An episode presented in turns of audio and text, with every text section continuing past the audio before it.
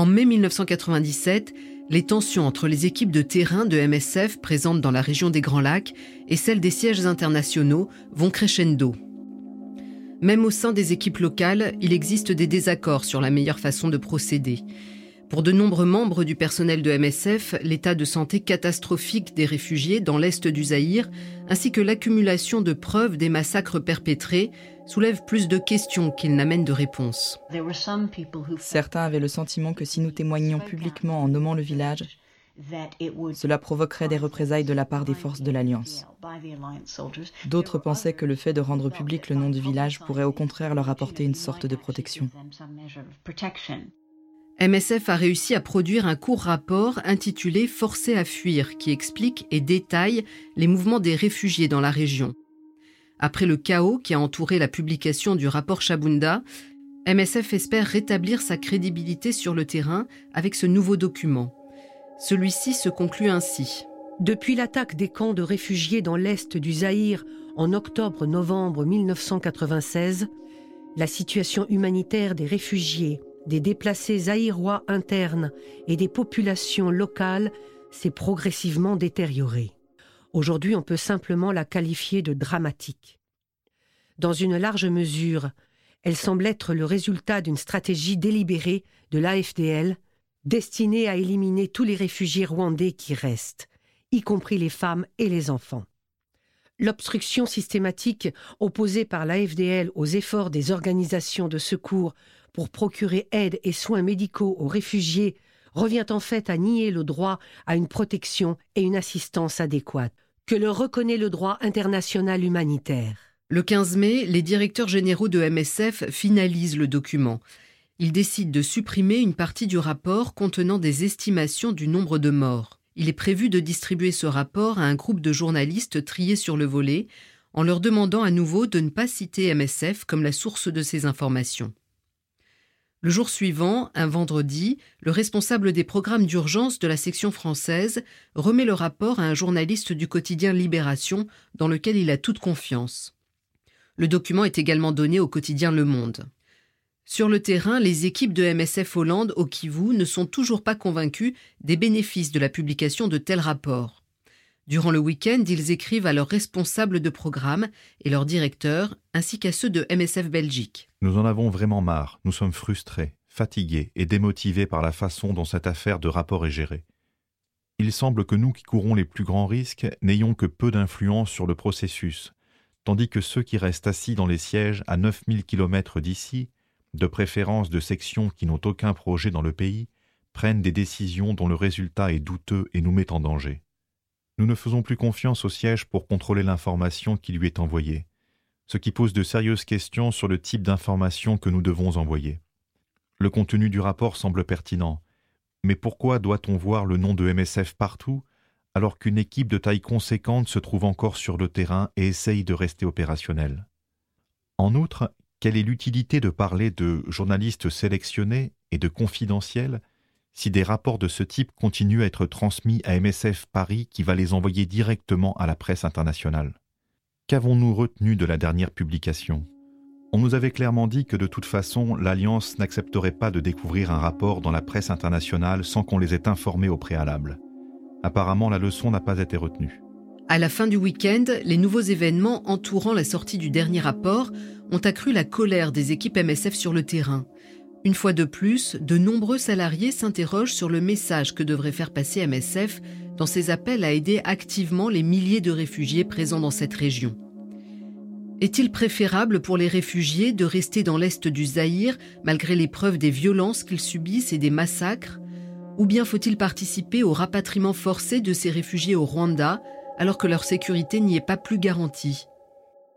Je suis Asia Chiab de MSF. Vous écoutez le podcast Prise de parole publique de Médecins sans frontières, la traque et le massacre des réfugiés rwandais au Zaïre.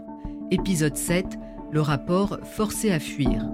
Nous arrivons maintenant à un moment où 500 000 réfugiés cambodgiens, 500 000 civils massés le long de la frontière, risque d'un jour à l'autre d'être repoussés. Alors que des centaines de personnes se faisaient massacrer, en direct, on nous expliquait que tout allait bien. C'est du révisionnisme en temps réel, c'est un mensonge absolument monstrueux. C'est une politique délibérée, systématique, planifiée d'extermination. Vu la non-efficacité de cette aide, de facto, ça entraîne une élimination physique de ces réfugiés. Un hôpital qui soigne des gens est un endroit qu'on ne doit pas bombarder.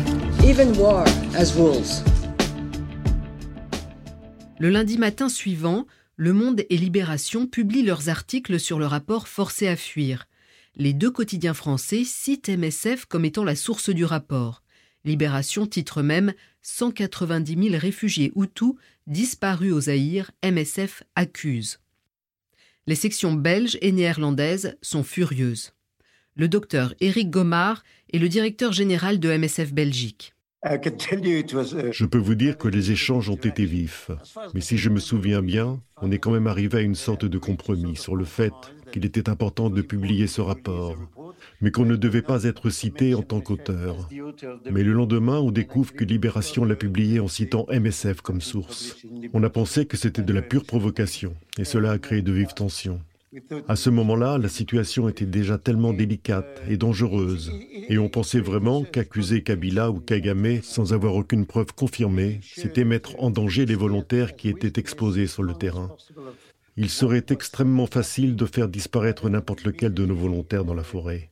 Alors on a choisi de tout faire pour pouvoir rester le plus longtemps possible pour être témoin de ce qu'il se passait là-bas plutôt que de foncer dans le mur en prétendant qu'on savait exactement ce qu'il s'y passait. Les désaccords étaient profonds au sein du mouvement. Du point de vue de la communication de MSF, c'était une période extrêmement regrettable, parce qu'il était quasiment impossible de comprendre quelle était alors la position de MSF.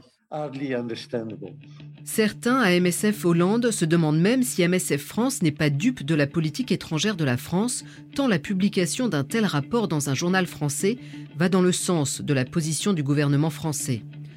Mais le docteur Bernard Pécoul, alors directeur général de MSF France, affirme que les autres sections n'auraient absolument pas dû être surprises puisqu'il avait passé tout le week-end à l'Assemblée générale de MSF Belgique à laquelle assistait également le directeur général de MSF Hollande. Nous étions tombés d'accord sur cette décision, nous avons diffusé le rapport, soutient-il. Le docteur Jean-Hervé Bradol, directeur de la communication de MSF France, soutient également cette position. Il insiste sur le fait que les responsables des autres sections n'ont pas pu être surpris par la publication du rapport. Ça faisait un mois qu'on discutait des faits donc, euh, et qu'on avait manifesté euh, que le, board de MSF euh, en France avait manifesté l'intention de faire de la communication publique. Donc euh, personne n'a été pris euh, par surprise. Si nos collègues n'étaient pas contents, c'était à ce propos-là. C'est à propos du risque pour leur, leur, leur, leurs équipes. Par contre, sur le fond, sur les faits qui étaient arrivés aux réfugiés, c'est-à-dire les massacres de réfugiés par l'armée rwandaise ou la nouvelle armée congolaise, il n'y avait aucun désaccord entre nous. La preuve, ils avaient euh, rendu public peu de temps auparavant un, rapport qui s'appelle euh, rapport Bukavu-Chabunda, qui montrait que les, euh, les, organismes de secours comme le Comité international de la Croix-Rouge, les sections de MSF servaient d'appât pour faire sortir les, réfugiés de la forêt. Et une fois que ces réfugiés étaient localisés, par les troupes rwandaises et leurs alliés congolais, eh bien, des escadrons de tueurs étaient envoyés pour les liquider. Donc euh, nos collègues, ils, étaient parfaitement au courant de tout ça, parce que ça, c'est une information qu'ils euh, ont eux-mêmes construite. Suite à la publication de ces articles, Samantha Bolton, chargée de la communication de MSF sur la crise dans la région des Grands Lacs, informe tous les départements communication que les sections opérationnelles de MSF donnent l'autorisation de rendre le rapport public. Celui-ci est aussitôt publié dans divers journaux partout dans le monde. De leur côté, les équipes de MSF France sur le terrain sont toujours furieuses du risque pris en diffusant ce rapport qui peut mettre en danger leurs opérations au Zaïre et au Rwanda.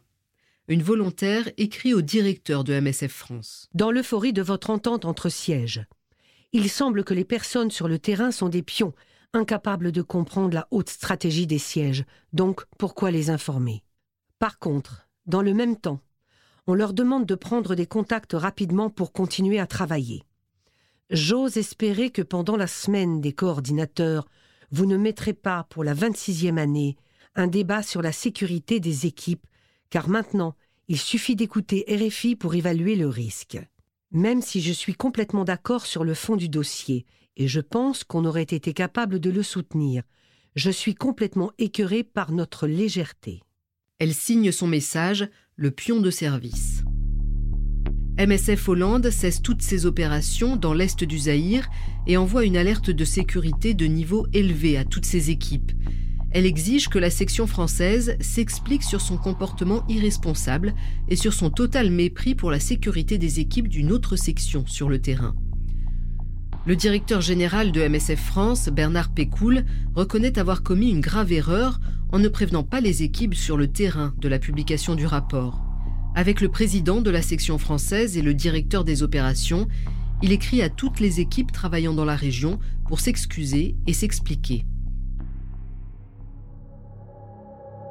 Loin de ces conflits internes à MSF, un événement bien plus conséquent se déroule au Zaïre. Le 20 mai 1997, les forces armées de l'Alliance de Laurent Désiré Kabila arrivent devant Kinshasa, la capitale du Zaïre, et s'emparent de la ville. Kabila force Mobutu à fuir et se proclame lui-même président. Il rebaptise le Zaïre la République démocratique du Congo. Pour les équipes de MSF sur le terrain, les dilemmes s'additionnent. Maintenant, elles doivent non seulement gérer les conséquences de la publication du rapport, mais également le fait que MSF critique ouvertement dans les médias internationaux le nouvel homme fort du pays. Comme d'autres organisations, MSF commence alors à suspendre ses opérations dans la République démocratique du Congo et à réduire la taille de ses équipes sur place. Deux jours après que le Zaïre est devenu la République démocratique du Congo, ou RDC, un article publié dans le New York Times révèle le soutien significatif reçu par l'Alliance de la part de l'Ouganda, du Rwanda, de l'Angola et de la Zambie. Dans le même temps, l'ambassadeur du Rwanda aux Nations Unies déclare à des représentants de MSF que, selon lui, leur organisation sert les intérêts du gouvernement français. À la fin du mois de mai, lors de la réunion annuelle des coordinateurs et de l'Assemblée générale de MSF, la controverse soulevée par la publication de l'article de Libération et la fuite dans la presse du rapport Forcé à fuir s'intensifie. Les coordinateurs de terrain de MSF s'en prennent à Philippe Biberson, le président de MSF France. Ce dernier reste pourtant persuadé que finalement, le mouvement MSF a beaucoup appris de ces événements. Je suis assez content des grosses engueulades que ça a créées dans le mouvement MSF parce que je pense qu'on a beaucoup appris. Contrairement à ce que certains continuent de dire aujourd'hui, pour ceux qui étaient à Goma à l'été 94, ça a quand même créé un déclic a posteriori. Je me souviens de l'AG, l'Assemblée générale des Hollandais, pendant laquelle je me suis fait agonir d'injures. On avait sorti le rapport et ils disaient qu'on avait mis en danger les équipes de terrain. Ils étaient aussi venus à notre AG, ils avaient dit en public qu'ils étaient pour le témoignage, mais que lorsque ça mettait les équipes en danger, ils considéraient que c'était une infamie, qu'on s'était mal comporté vis-à-vis du mouvement, etc. Je pense qu'il y a quand même eu un déclic, même eh, si on nous en veut toujours, un déclic sur l'idée que le témoignage, c'est d'abord une nécessité de transparence, que ça ne peut pas être totalement maîtrisé, totalement calculé, euh, que ça ne peut pas être une action dont l'impact doit être absolument mesuré à l'avance, pesé contre les effets secondaires, etc. C'était l'argument qu'on nous opposait. Quel impact aura euh, notre témoignage si on est obligé de dire ceci ou cela? Est-ce que ça va arrêter les combats? Finalement, je renvoie la question de l'impact en disant, peu importe, si on fait tous ces calculs-là, on risque de s'enfermer à notre tour. Ce sont des trucs de press officer. La controverse se poursuit lorsque les sections belges et néerlandaises tentent en vain d'empêcher le directeur de la communication de MSF France de donner une interview à la télévision française. La responsable de programme de MSF Hollande prévient sa collègue de la section belge que cette interview risque de jeter de l'huile sur le feu à Goma. À la demande de son équipe basée au Rwanda, MSF Belgique confirme sa décision de ne plus transmettre la moindre information sur la région des Grands Lacs à la section française toute forme de communication sur la situation des réfugiés dans l'est de la RDC est suspendue jusqu'à nouvel ordre. Entre-temps, MSF Allemagne écrit à la section néerlandaise pour l'informer que le ministre allemand des Affaires étrangères, après avoir reçu le rapport de MSF, a appelé lors d'une réunion de l'Union européenne à mettre fin au massacre. MSF Hollande se félicite de cette approche qu'elle présente comme un modèle de diplomatie silencieuse. À la fin du mois d'avril, environ 75 000 réfugiés sont repérés dans une ville du nom de Mbandaka, dans l'extrême ouest du Zaïre, très loin du Kivu donc, et de toute aide humanitaire. Mbandaka est une ville portuaire sur le fleuve Congo, le fleuve gigantesque qui sépare la République du Congo de son voisin le Zaïre, ou plutôt la République démocratique du Congo, tel qu'on le désigne désormais. Certains de ces réfugiés ont marché sur plus de 1000 km à travers la brousse zaïroise pour arriver là, quand d'autres réfugiés, environ 30 000 personnes, ont voyagé par bateau depuis Kisangani, situé sur les bords du même fleuve. Au début du mois de mai, des médecins zaïrois de l'équipe de MSF Belgique commencent à acheminer des fournitures et des médicaments aux réfugiés de Bandaka. Mais le personnel international des organisations humanitaires n'est toujours pas autorisé à se rendre dans la région. Les réfugiés sont en fuite depuis des mois et ils sont épuisés. Un porte-parole de MSF déclare à l'AFP qu'ils souffrent de malnutrition sévère, de maladies et de diarrhée. Le 13 mai 1997, les forces de l'Alliance arrivent à Bandaka et s'emparent de la ville. Le jour suivant, l'ONU rend compte de récits de prêtres présents dans la région qui affirment avoir reçu de sources fiables des rapports sur des massacres perpétrés sur place. Les soldats de l'Alliance auraient repoussé par la force 400 réfugiés rwandais vers le port, où ils les auraient battus, puis ils auraient obligé la population zaïroise à achever les survivants. Environ 15 000 réfugiés réussissent à fuir Mbandaka et à passer de l'autre côté du fleuve en République du Congo. Ils forment un nouveau camp dans la région marécageuse du nord du Congo-Brazzaville. Un bulletin de MSF France décrit les actions entreprises face à ce nouveau développement de la crise. Le Congo a accepté de recevoir les réfugiés et envoie une barge aujourd'hui sur le fleuve pour les chercher. Trois sites d'accueil ont été définis pour les recevoir. Un proche de Brazzaville, un autre au nord de la capitale et le dernier au nord-ouest de Brazza. Nous proposons d'installer des centres de transit dans cette région avant installation dans l'un de ces trois camps. Après Kisangani, Bandaka devient le deuxième site de rapatriement des réfugiés par avion vers le Rwanda. Un rapport rédigé par l'équipe de MSF à Kisangani affirme que le HCR est tout simplement en train de renvoyer les victimes à leurs bourreaux.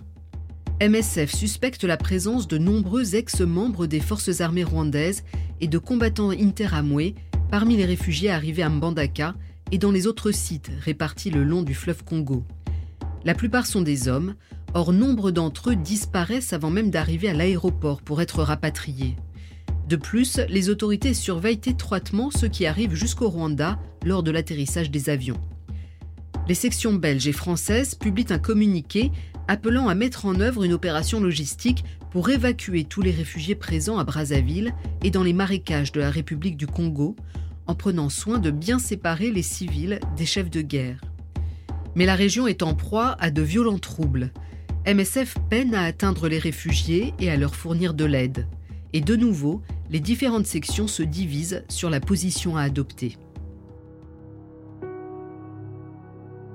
Dans le prochain épisode, nous arrivons au bout de notre voyage à travers ces deux années de conflit dans la région des Grands Lacs. MSF et les agences internationales présentes dans la région pendant ces temps troublés publient des rapports sous la forme de rétrospectives pour essayer d'analyser et de comprendre ce qu'il s'est passé au Zaïre, devenu la RDC. Mais les membres de la commission d'enquête de l'ONU continuent à devoir se battre pour accéder à de larges zones de cette région et à recueillir des preuves tangibles sur les atteintes aux droits humains, les violences et les tueries.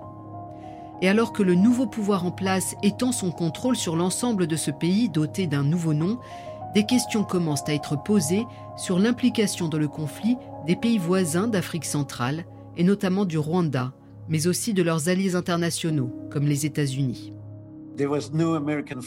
On ne voyait aucun drapeau américain nulle part. Mais je me souviens avoir vu des avions C-130 en allant à l'aéroport. J'ai engagé la conversation avec certains des pilotes en prétendant que je cherchais des informations. Ils avaient un très fort accent américain, mais ils ne portaient pas d'uniforme militaire. Inutile de dire qu'à cette époque, les forces de Kabila ne disposaient pas d'avions C-130.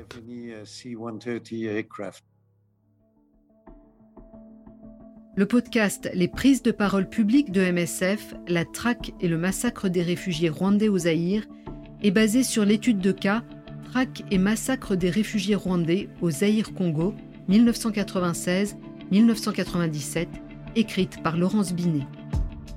Cette étude fait partie de la série des études de cas sur les prises de parole publiques, un projet de MSF International. Cette série de podcasts est produite et réalisée par Andrea Ranchcroft, direction éditoriale Nancy Barrett, Laurence Binet, Martin Saulnier et Rebecca Golden-Timsar. Production Aurélie Baumel. Narration Asia Chiab. Lecture des extraits Isabelle Ferron et Stéphane Debrune.